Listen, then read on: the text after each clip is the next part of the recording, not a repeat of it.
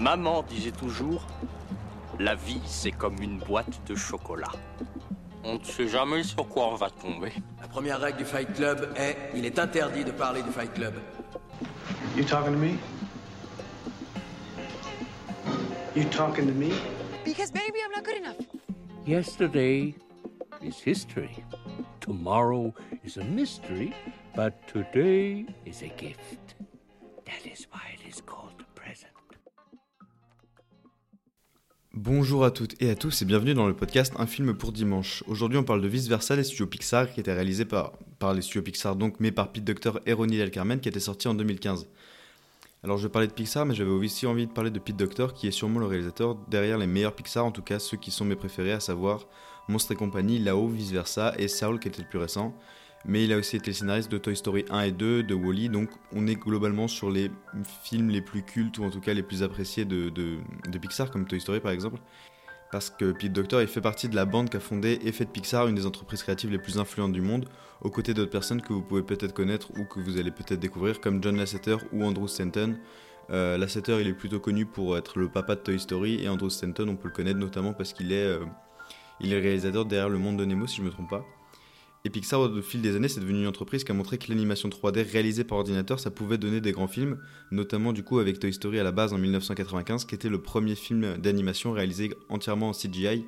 CGI qui veut dire, euh, alors, euh, Computer Generated euh, Image, ce qui veut dire en français en gros des images uniquement générées par ordinateur, c'était le premier film à faire ça entièrement et a pu être basé comme les vieux Disney sur des dessins traditionnels réalisés par des dessinateurs sur des planches qu'on va animer après. Là, c'est tout est fait par ordinateur.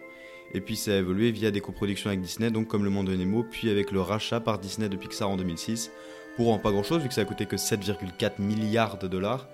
Et euh, d'ailleurs, c'est pas un hasard si les films Disney ils ont commencé à être robots un peu euh, plastiquement à partir de ce moment-là, et à partir de réponses en fait en 2010, c'est-à-dire qu'on avait les animateurs venus de Pixar qui avaient pu apprendre à ce Disney comment, comment fonctionnaient les logiciels qu'ils devaient, qu'ils devaient utiliser, comment ils pouvaient euh, adapter leurs histoires à la 3D, à la CGI.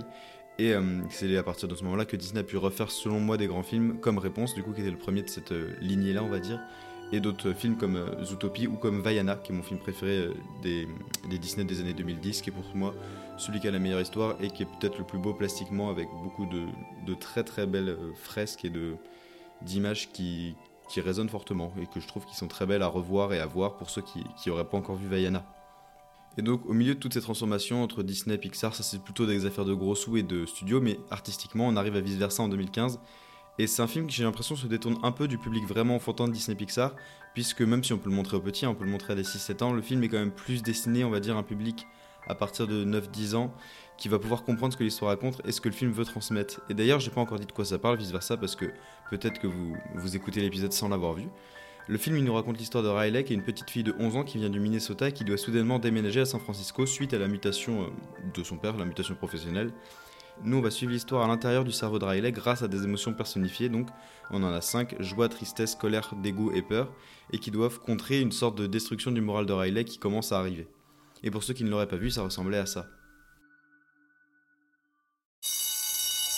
Vous êtes-vous déjà demandé ce qui peut bien se passer dans la tête des autres?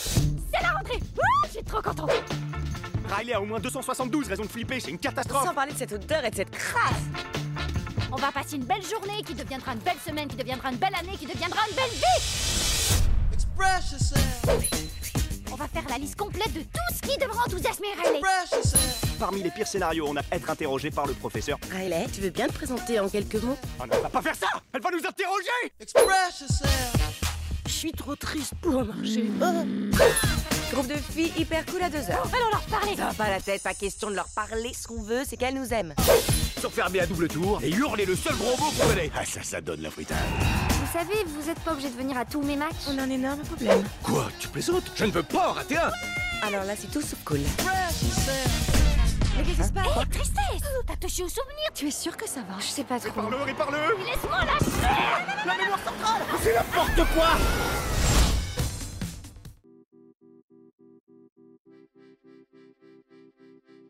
Alors après avoir écouté la bande-annonce, j'ai envie de dire une, première chose, on va être donner deux minutes. Le premier aspect du film qui, qui nous marque quand on le voit vice-versa, c'est à quel point le film il est magnifique esthétiquement.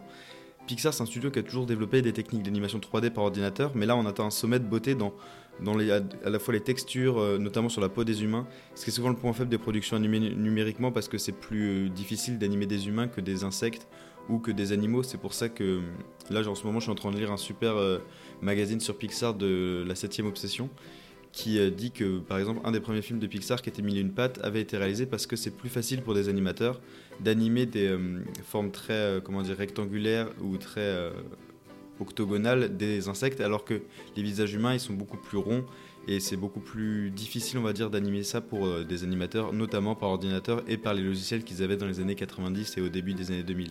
Mais là, justement, dans Vice Versa, les animateurs réussissent à garder le côté très rond, très ludique des visages sans que ça devienne trop parfait. Parce que si on avait des visages qui étaient trop parfaits, on aurait du mal à, s'identifier au personnage parce que justement, ils paraîtraient pas réels. Et en plus d'avoir ce rendu-là qui est impeccable, le film il s'autorise à aller chercher vers d'autres styles d'animation notamment dans une scène proche d'un train, où je ne spoilerai pas plus, mais où on a des personnages qui vont subitement passer de la 3D à des formes qui ressemblent à des origamis, puis à une animation en 2D, où en fait on va varier les styles d'animation pour montrer que Pixar et que l'équipe de Pete Docter, elle sait faire autre chose que juste de l'image en 3D euh, un peu banale et qui durerait tout le long du film. Et puis si je parle de l'esthétique, il faut aussi parler du design des personnages, puisque le film il consiste à montrer des émotions qui prennent vie. Donc le travail des animateurs et le travail de, comment dire, de mettre en image cette idée-là, c'est primordial d'avoir un design pour qu'on comprenne instantanément qui est qui et quelle émotion euh, est représentée par quel personnage. Et même sociologiquement, c'est intéressant de voir quelle forme les animateurs vont donner aux émotions pour que ça soit universel et que tout le monde puisse le comprendre, peu importe les, comment dire, les héritages culturels de chacun. Donc si on suit le théorème Pixar, hein, c'est la joie c'est globalement la fée clochette, c'est-à-dire une espèce de petite fille euh, toujours entourée d'un halo doré et très joyeuse, puisque c'est le principe de la joie. La tristesse, elle, elle a un côté très emmitouflé, très sédentaire, incapable de bouger, toujours avachi, avec des gros pulls, etc. La colère, elle, elle va être une sorte de daron des années 60 ou des années 80, c'est-à-dire souvent très colérique et qui comprend pas grand-chose. Le dégoût, qui est une fan de mode, et enfin la peur, qui a un design très raide, très droit, et euh, qui on a l'impression que c'est une baguette qu'on peut tout le temps casser, quoi.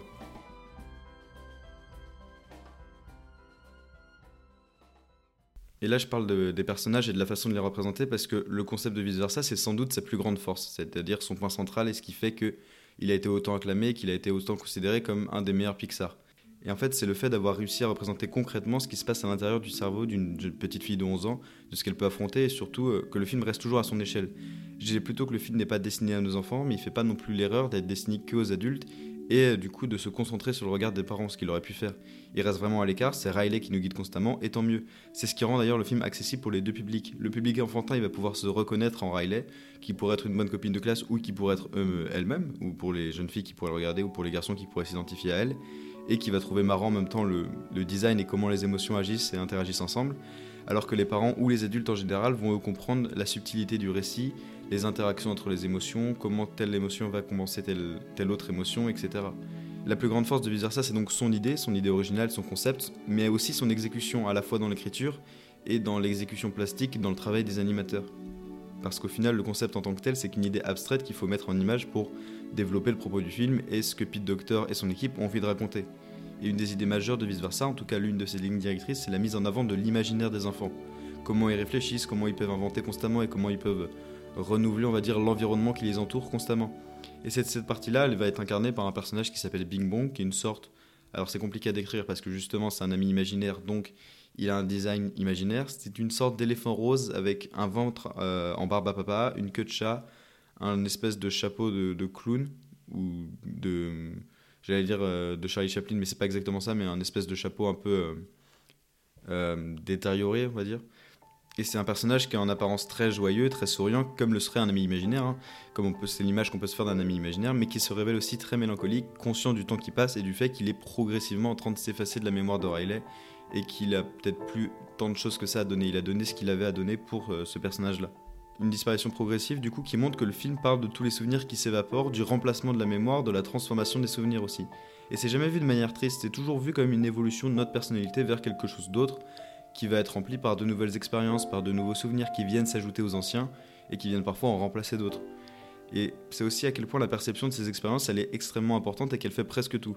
Parce que notre mémoire nous dit jamais la vérité sur les événements qu'on a pu vivre. C'est d'ailleurs une belle mise en garde pour les enfants contre des émotions un peu communes comme la nostalgie. Parce que la nostalgie, au final, c'est qu'une perception tronquée dans ce qu'on a pu vivre avant. Les mémoires humaines, elle a quand même une forte tendance, bah, j'ai l'impression en tout cas, peut-être que je me trompe, mais Euh, et peut-être que certaines études avaient un peu prouvé ça, donc peut-être que j'ai mal lu les études, etc. Mais la mémoire humaine, elle a quand même une forte tendance à essayer de conserver le positif des événements.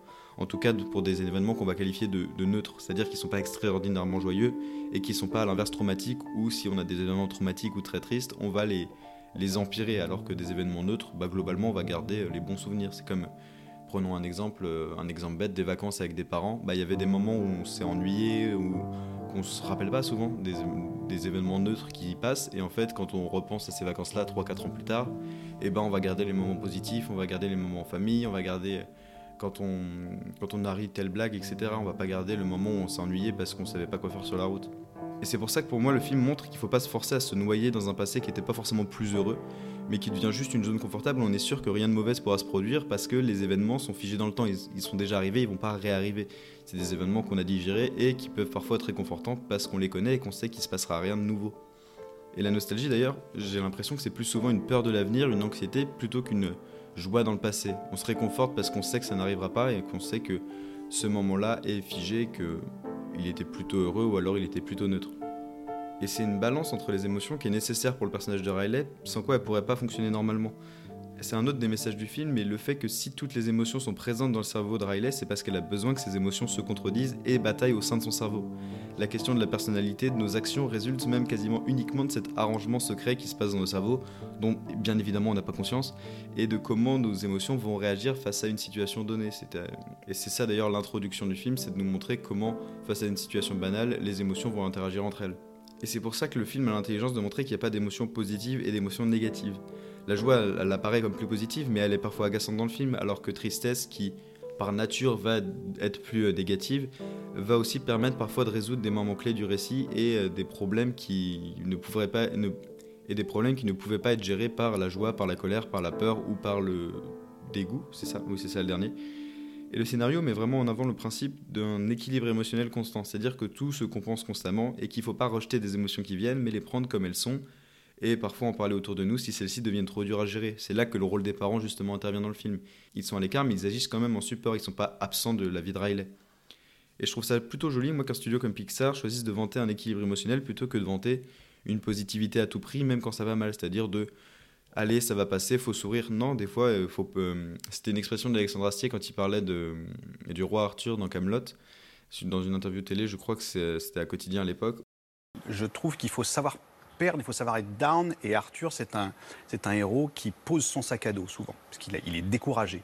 Et je trouve ça chouette, et je suis très fier d'ailleurs du score pour du coup que, beaucoup de gens aient vu ce film, parce que je suis fier de montrer un héros qui qui a pas la pêche et qui pose son sac à dos parce qu'il n'en peut plus, parce qu'il veut pas du pouvoir, parce que c'est trop dur pour lui, parce qu'il déprime, parce qu'il est découragé.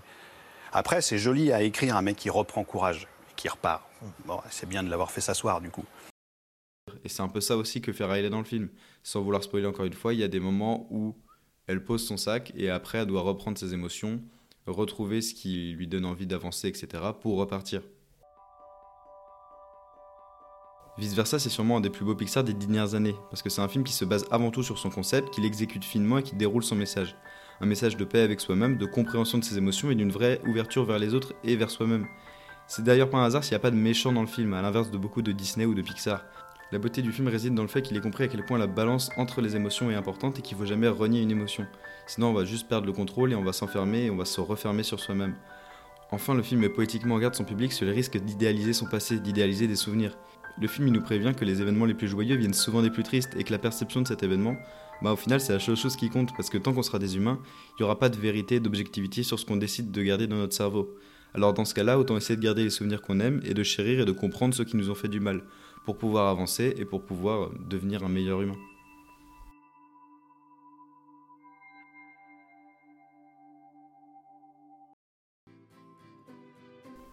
Merci à tous d'avoir écouté ce nouvel épisode d'un film pour dimanche, j'espère qu'il vous a plu.